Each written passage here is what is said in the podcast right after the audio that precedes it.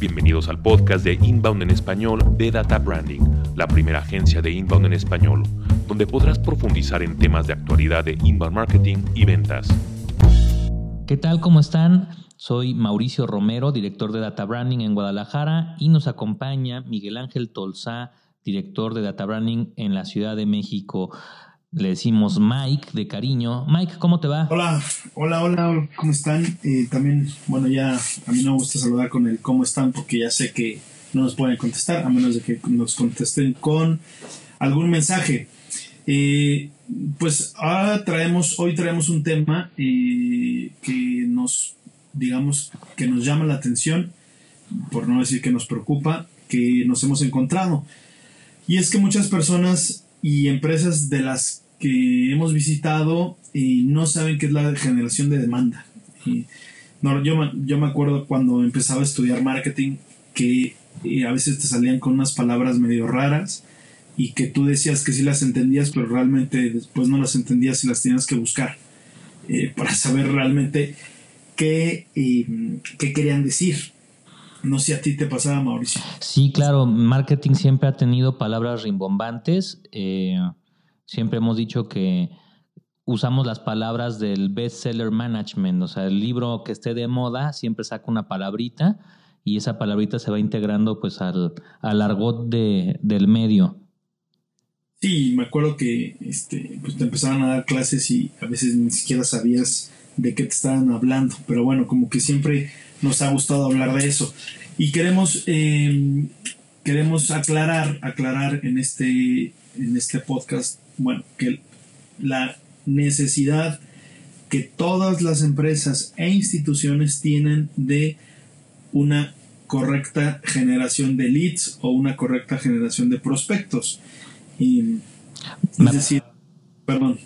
sí, me acuerdo mucho que en el IPADE había un profesor que se llamaba Juan Grau. Él fue director de Bacardi y él llevaba una materia que era precisamente, eh, bueno, la dirección de una empresa. Y él decía que, bueno, hacía una analogía, tenía una metodología que, con una analogía, una brújula. ¿no? Entonces te ponía que el norte de una empresa es la generación de demanda precisamente. Lo que va haciendo que las empresas crezcan y puedan tener esa permanencia en el tiempo es la generación constante de demanda. Generación constante de demanda en este tiempo que Juan Grau hablaba, pues era eh, lo que ahora se transformó específicamente en generación de prospectos, es decir, una gran cantidad de personas interesadas nuevas mensualmente en tus productos o servicios. Realmente, poniéndolo en términos prácticos, es generar nuevos clientes. Cada mes tenemos que estar generando nuevos clientes eh, y ese es el, bueno, la problemática es cómo lo hago, porque ya tengo los clientes actuales, me va bien con ellos, pero siempre los clientes se terminan yendo, pues porque terminó su necesidad, les resolvimos y en este momento no están activos o están eh, utilizando el producto y falta algún tiempo para que lo vuelvan a necesitar. ¿no? Cada, cada negocio y cada producto tiene su ciclo. Eh, pensemos en los coches, ¿no? Eh, compras un coche, pues no vuelves a necesitar un coche hasta dentro de cuatro o cinco años, tal vez, ¿no? Sí, pero a la par de que necesitan nuevos clientes, bueno, como la clasificación, y esto pensábamos hablar un poco más adelante, pero la clasificación se convierte de si hablas de cliente, pues vamos para atrás. Porque realmente cuando una persona se mete, por si, si ya estabas hablando de coches, cuando entra a una agencia de, eh, de automóviles, de venta de coches o de, o de autos, pues no es un cliente. Simplemente es pues una persona interesada, digamos que es un visitante de la, de la agencia. Después con el paso de hablar con, de informarse, de, de no sé, a lo mejor agarrar un folleto, medio ve el coche, medio, a lo mejor ya, ya estaba un poco educado antes de, viene comparar tal vez, puede ser que se convierta en un prospecto o a algunas personas les gusta llamarlo como cliente potencial. O lead realmente es un lead, es un prospecto. La traducción literal, literal es prospecto. Entonces, después de eso, a ese prospecto tendremos que ir ayudándolo paso a paso para que llegue y se convierta realmente ya en un cliente. Y bueno, existe una, como decíamos, una nomenclatura que va eh, denotando cómo la gente va avanzando en este proceso de su decisión de compra. Entonces, eh, muchas veces cuando escuchen eh, generación de leads, generación de demanda, lead management, pues estamos hablando de exactamente lo mismo. Y pues, hay ciertos nombrecitos intermedios. cuando tienes un lead, y ese lead o ese prospecto empieza a mostrar un poco más de interés, eh, está un poco más consciente de su necesidad, hay gente que le llama Marketing Qualified Lead, que es una persona calificada por un equipo de marketing. ¿Cómo saben esto? Bueno, pues con las tecnologías de marketing digital eh, podemos saber cuándo entran las personas y cuándo regresan a los sitios o se conectaron a través de redes sociales. Entonces podemos ver que la gente empieza a interesarse en los contenidos que estamos teniendo.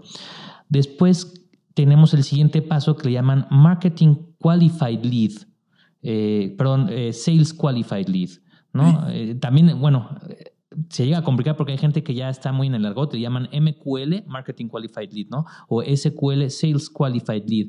El Sales Qualified Lead es alguien que ya comenzó una conversación con un representante de ventas y estamos platicando y realmente vemos si tiene el interés.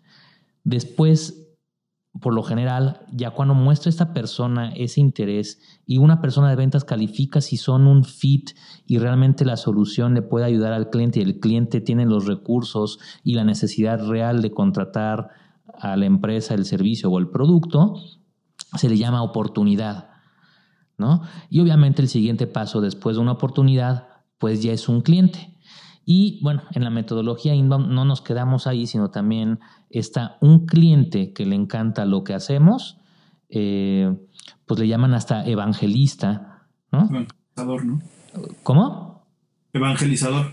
Eh, sí, evangelizador porque es alguien que... Eh, habla bien de ti. Habla bien de ti y promociona con gusto lo que, lo que hace, ¿no? O sea, un ejemplo muy claro es, pues todos los seguidores de, de la marca de Apple, ¿no? Que les encanta y bueno, que le están diciendo a todo el mundo, bueno, ¿y tú por qué todavía tienes PC? ¿no? Ese es un, evangelizador, es un consumidor que le gusta tanto algo, eh, es cliente y eh, promociona, te ayuda hasta en ventas, ¿no? Con esa buena, buena voluntad y disposición de, hablar bien de tus productos. Bueno, hay una diferencia. Eh, yo creo que se fue transformando. La verdad es que no tengo así. Bueno, será difícil, muy difícil sacar cómo fue la transformación, pero cuando nosotros hablamos de generación de demanda, es todo esto anterior que habíamos dicho. en, el, en el vocabulario de, de este tiempo, la generación de demanda se refiere esencialmente, es decir, no a lo que nos decíamos, sino a eh, una generación de clientes, pero con técnicas está centrado realmente en la venta, o sea, no, no tiene todos estos pasos que les hemos dicho de visita, prospecto, MQL, SQL, oportunidad, cliente, sino casi, casi ya va, está muy centrado en la venta. Y tiene unos enfoques tradicionales del marketing como este es típico del argot, de outbound o de el, el marketing tradicional, el de siempre. El que ya estamos cansados de él, del que ya estamos un poco saturados, del que nos saltamos los comerciales de televisión, del que nos saltamos este, pues las llamadas, ya no contestamos las llamadas de los vendedores. Está muy centrado como en una llamada fría, es decir, antes se llamaba una, una llamada caliente, es decir, tú hablabas y así como que caliente hablabas y, y ya empezabas a, a, ver si ese si esa persona, ese número telefónico que, y tal vez un nombre que tú tenías, estaba interesado en lo que, en lo que, en lo que tú estabas vendiendo. O te mandaban promociones que todavía siguen mandando un poco eh, por correo y ahora te las mandan por, correo electrónico o em, pues canales de televisión que te ponen sus programas incluso también está centrado un poco pues el típico el de YouTube que te sale mensajes y y anuncios que ni siquiera pides ni estás interesado. Algunas veces te parecen poco llamativos y, le puede ser que le des clic. en fin, ¿no? Es como, como el marketing tradicional normal. A mí me encanta la analogía que, que pusieron ahora los chavos que lo entienden casi todo mundo muy bien en el mundo de, de recibir correos electrónicos, es spam. Es una comunicación y un tipo de ventas spam. Recibo un mensaje que no me interesa de alguien que no conozco y lo peor del caso es que casi siempre es en el peor momento, ¿no? Entonces, son técnicas muy invasivas que realmente llegan a molestar. Eh, dices, ya por favor déjenme de llamar, no me interesa. Bueno, la, típica llamada ahora, por lo menos aquí en, en México, te llaman para ver si te quieres cambiar de compañía de telefonía móvil decir, no quiero, o sea, ya tengo un contrato, no, no me da la gana, no, es que le damos, pero no, no, o sea, no quiero, ¿no? Es decir, es un poco que falta el contexto, ¿no? Eh, le falta el contexto al, al vendedor de la persona a la que le está llamando. Sí, creo que hay dos cosas que, que, probablemente ayudarían a este tipo de técnicas. Lo que tú dices es muy importante, el contexto. Y la segunda, tiene que haber necesidad en ese momento. O sea, contexto, tengo que conocer cuál es la necesidad del cliente, eh, saber un poco más del cliente para poder tener una conversación pues más real, porque si no empiezan los speech de venta que siempre criticamos, y ya hemos hablado muchas veces que es el speech de, de, Woody, que le jalan el hilito y se arrancan. Y no hay poder humano que los pare. Y un problema que tiene este tipo de ventas es que no escuchan. Inclusive vamos pensando que hasta el cliente no, no, tengo, no tiene el contexto, no sabe quién soy ni si tengo la necesidad. Pero vamos pidiendo o pensando que existiera la segunda eh, necesidad, ¿no? La segunda condición que es necesidad. Ok, en ese momento eh, existió la casualidad que yo como cliente sí tengo necesidad. ¿Qué es lo que hace este tipo de vendedores? No escucha no escucha qué es lo que necesito y siguen con su speech de ventas sin escuchar al cliente. Y creo que es un problema muy grave. Es como cuando denotamos un pequeño síntoma, vamos con el doctor y el doctor sin realmente hacer un diagnóstico nos dice, tienes esto, entonces ya te estoy vendiendo, tómate las pastillitas de mejoralito. ¿no? Casi, casi pareciera que son eh, distribuidores de mejoralito y no doctores. Igual es el problema que tiene este tipo de, de estrategias de venta. Son spam, no escuchan y terminan siendo distribuidores eh, molestos del producto que están promocionando. Entonces, la mayoría de las veces yo creo que tienen la reacción contraria. En vez de vender, me molestan. Ahora sí, bueno, creo que es bastante obvio que no estamos de acuerdo con este tipo de cosas y de, de, venta que, que se sigue eh, haciendo y es una, es una forma normal en el medio, bueno, en el mundo. Eh, bueno, yo creo que siguen sirviendo. Claro. Sí, funcionan. sí, siguen sirviendo y funcionando. Y yo creo que realmente los que lo hacen son gente que es muy capaz pero seamos realistas, estos son como call centers de gente que tiene poca capacitación y es volumen, le llaman a quien sea y se avientan el mismo speech y obviamente van a tener un pequeño porcentaje que sí, eh, en el que sí logran la venta, pero es muy poco efectivo y eh, pues lo que realmente le están haciendo a la marca o al producto, pues es como dañarlo, ¿no? En vez de ser alguna experiencia agradable, es me estás dando lata Sí, sí, la verdad es que sí cae, cae un poco mal. Y em, otra, otro tipo de generación de leads, pues es, esto es un podcast de inbound marketing o de inbound, de inbound tal cual, eh, pues es inbound. Eh, es decir, es una forma mucho más centrada en la persona, mucho más centrada en las necesidades, que te puede dar un mayor contexto y un mayor acercamiento a lo que la persona realmente quiere. Es un cambio total de paradigma y de las estrategias utilizadas por, por, pues por la comercialización normal. Sí, por las ventas tradicionales. Sí. O sea, ya es...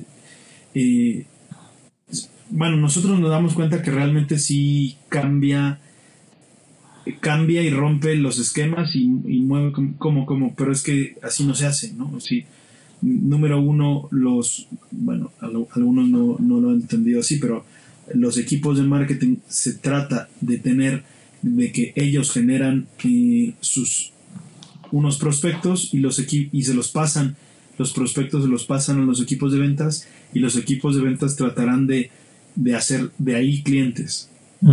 De hecho, bueno, ¿qué es lo que hacen ahora los departamentos de marketing? Pues usan la estrategia de em, contenidos. Eh, ponen contenidos con problemáticas que alguien puede tener y cómo los resuelve la empresa y cuando alguien en internet busca cómo solucionar algo, llega ese contenido eh, a través de un sistema tecnológico, como decía hace rato, podemos ver cuáles son las necesidades, a qué entra, qué es lo que llamó la atención a la persona, qué es lo que te comienza a dar el contexto de para dónde va. Esa persona de manera voluntaria interactúa tanto con los contenidos que nos genera ese contexto y cuando generan suficiente contexto, marketing se lo debe de pasar a su departamento de ventas, decirle, al parecer, este cliente está muy interesado en A, B y C no se ha metido en ningún otro sitio como para que hables de eso. Ya es momento de intentar y hacer una llamada directo con él, ¿no? Bueno, eso como, como que estás hablando que realmente pasa. O sea, decir, realmente pasa si cuando adoptas una eh, práctica de inbound marketing. O puede ser que no, pero en fin, yo la verdad es que lo he visto muy poco. Muy poco en México. Sí, hay muy pocas empresas que, hagan, que hacen eso.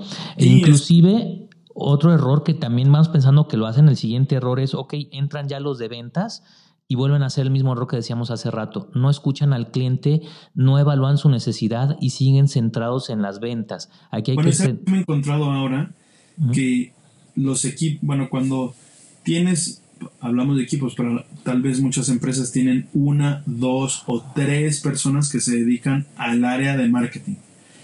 Y como esto está un poco borrado, por ejemplo, pues hay uno que se dedica a poner mensajes o eh, anuncios en Google AdWords. Entonces, ¿qué hace esa persona? Pues hace anuncios y constantemente hace anuncios, le dan clic. Bueno, ya alguna persona que vea el anuncio le da clic rellena tal vez un formato, si llegamos a eso está bien, y de ahí ya tengo una persona que me pregunta cosas que rellenó un formato.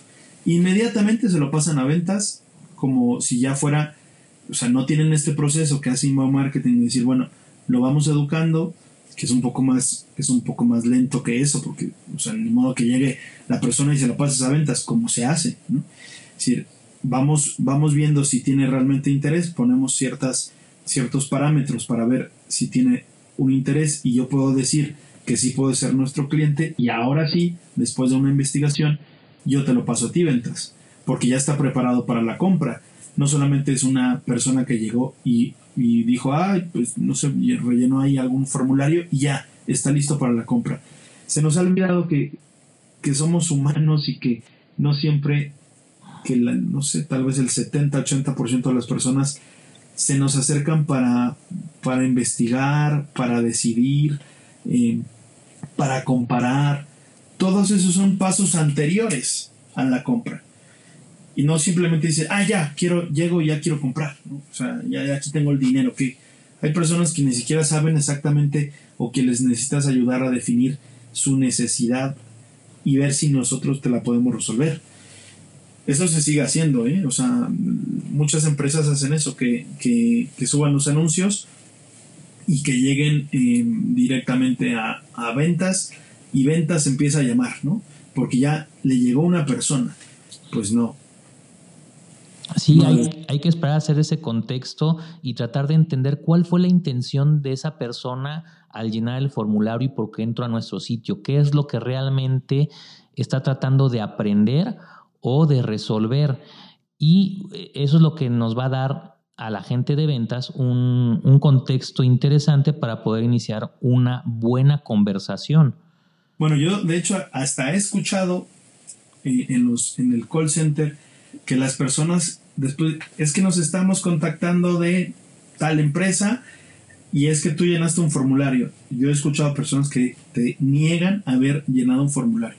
Oye, pero lo llenaste hace, bueno, si dejaste pasar los días para hablarle por teléfono, O sea, si es una semana, ya, o sea, ni, no, no me acuerdo, yo nunca llené nada, no quiero información, ni siquiera información.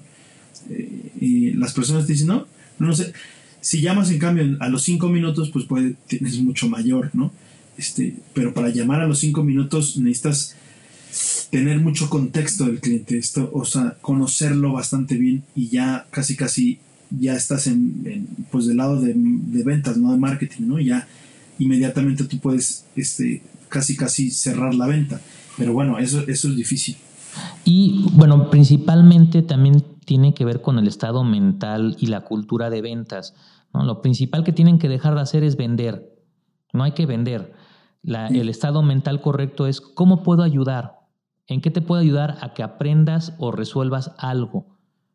¿No? Es, es, es algo muy, tal vez suena muy sutil, pero a la hora que platicas con un vendedor que realmente estás viendo, que está buscando cómo ayudarte, que hizo su tarea, que sabe un poco más de ti y por lo menos trata de investigar o suponer algunos, alguna problemática que tú tienes te agarra inmediatamente esa persona y si estás dispuesto a dedicarle algún tiempo eh, para platicar con él. De la otra manera, el que no escucha, el que se arranca, ya no los queremos, mm, bueno, ni tomar la llamada. No, y, y, y volvemos a tu ejemplo del doctor. O sea, las personas de ventas se tienen que acercar mucho más a la figura de un doctor que te escucha y que te sugiere cosas y que te receta a partir de lo que tú ya dijiste o se acercan más a la figura del mal doctor, que no se espera, no te escucha y te receta inmediatamente, ¿no? y a, todos a todos les receta mejoralito, ¿no?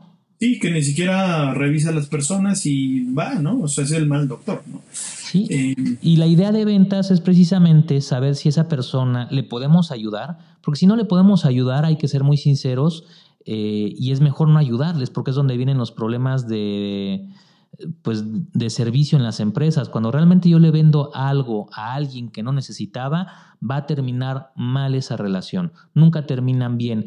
¿Qué es lo siguiente?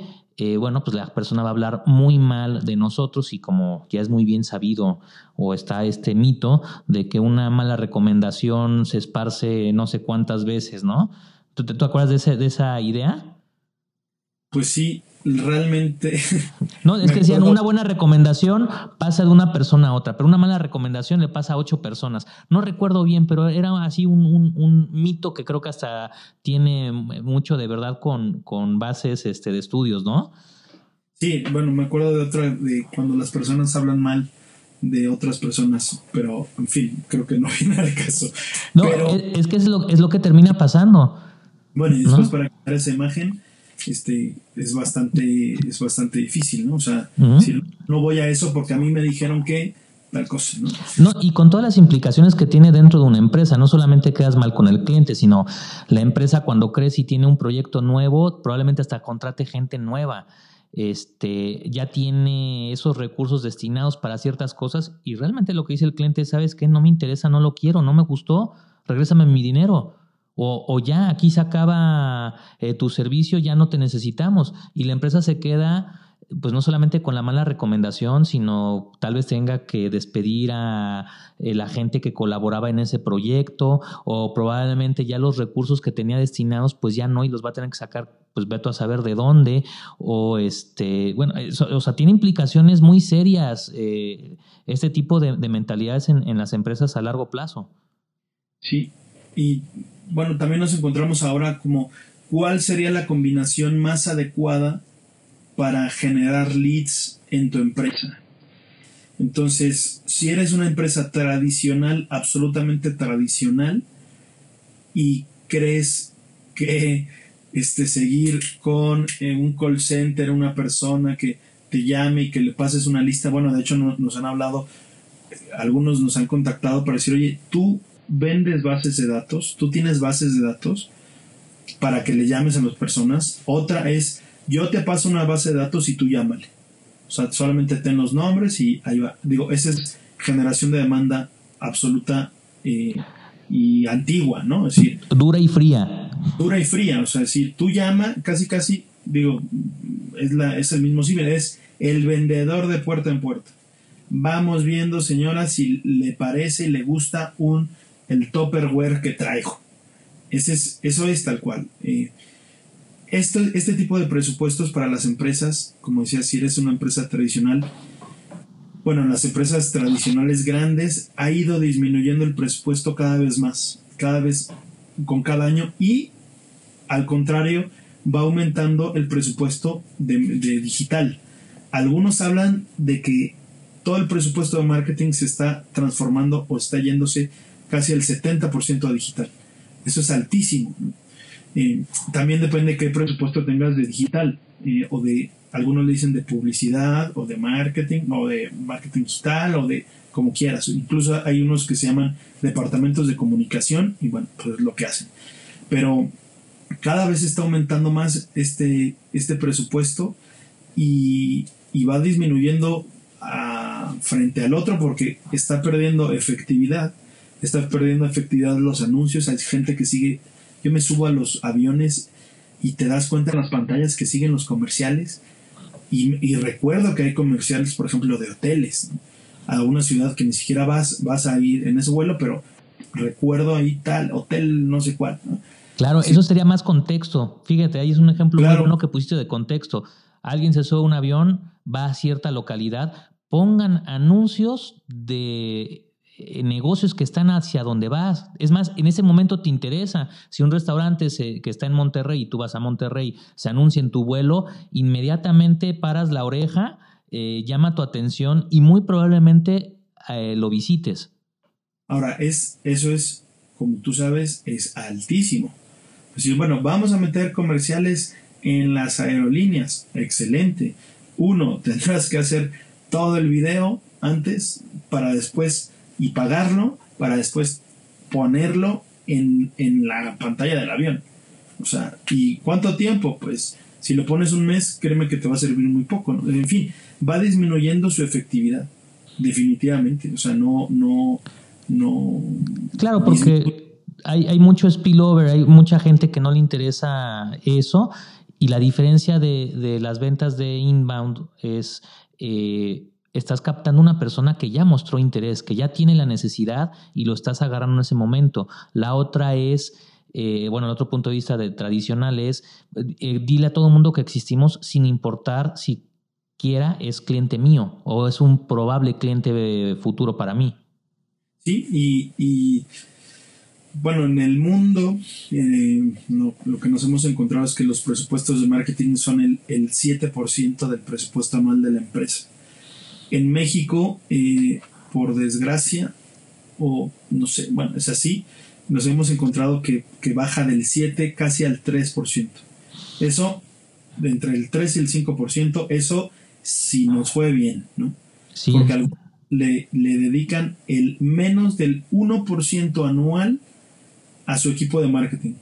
Es decir, eso es tremendo porque tu equipo de marketing se encargará también de generar los leads, o sea, va dirigido a eso, a generar leads, no, no va dirigido a otra cosa, a publicidad, no, no, no, tiene que estar dirigido a los leads. Y si tú quieres tener más leads o más prospectos mensualmente nuevos, nuevos prospectos, y le dedicas el 1%, creo que hay algo ahí que no checa, ¿eh? Pues es muy lógico, porque si eres empresario eh, y no ves resultados, no ves este pues una visión de cómo ellos pueden generar realmente prospectos nuevos, pues por eso le quitas tanto el presupuesto a, marketing.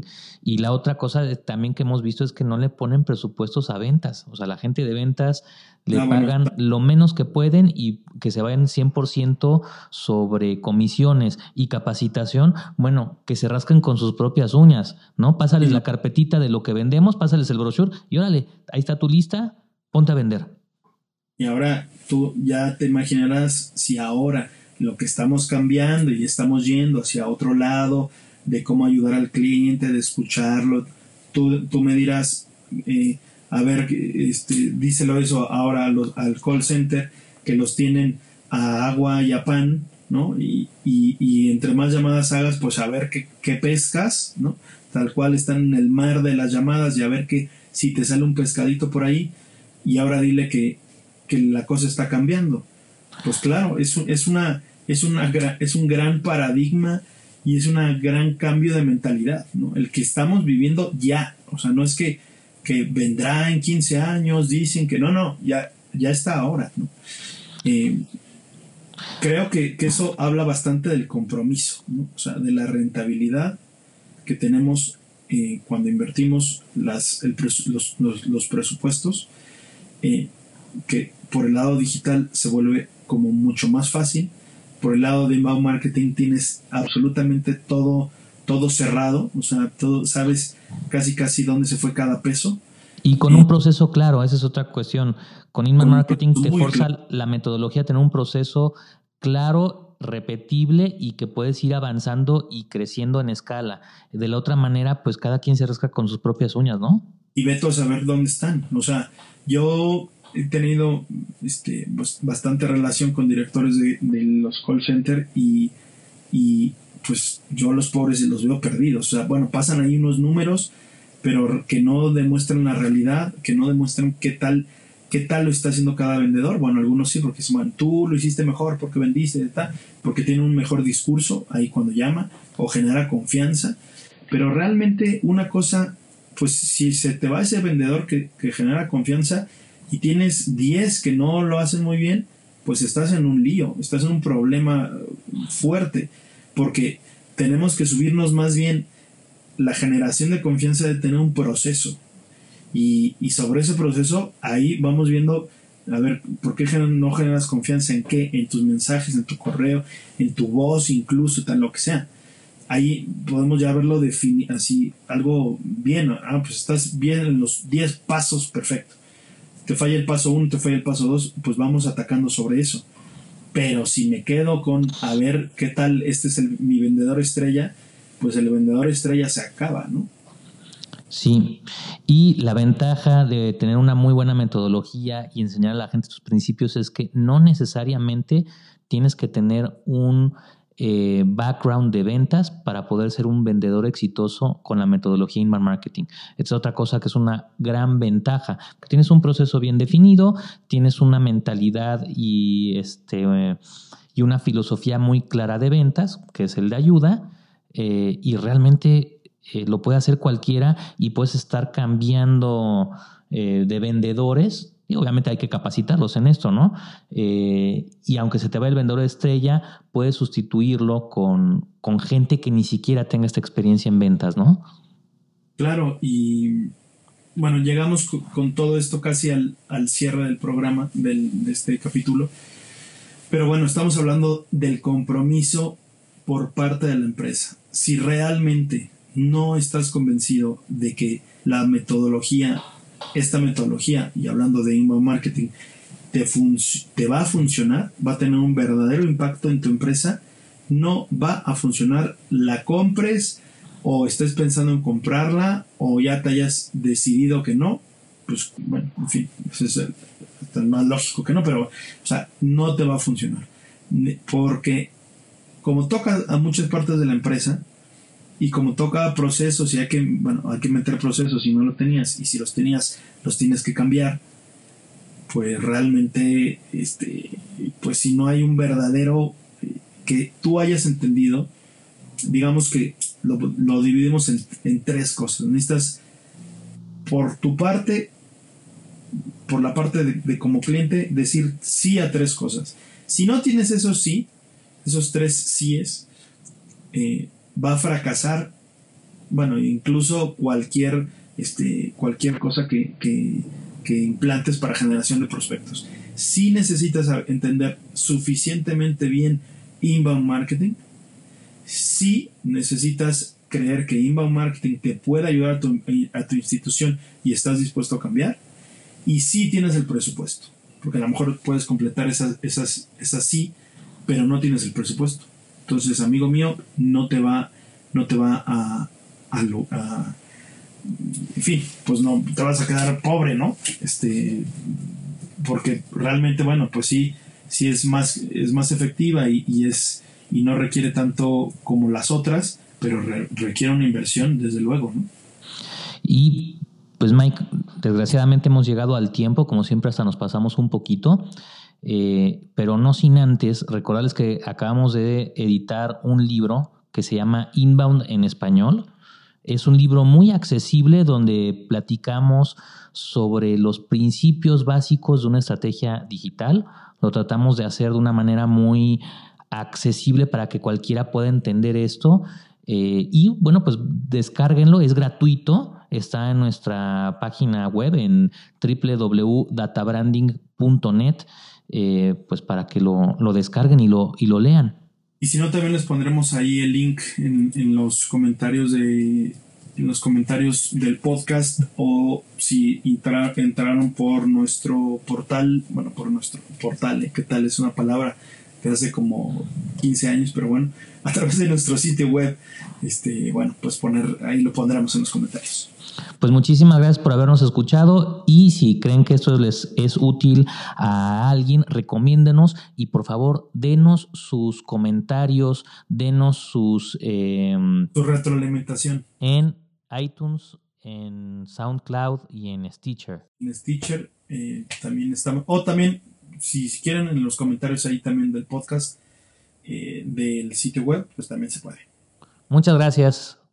Gracias, que estén bien.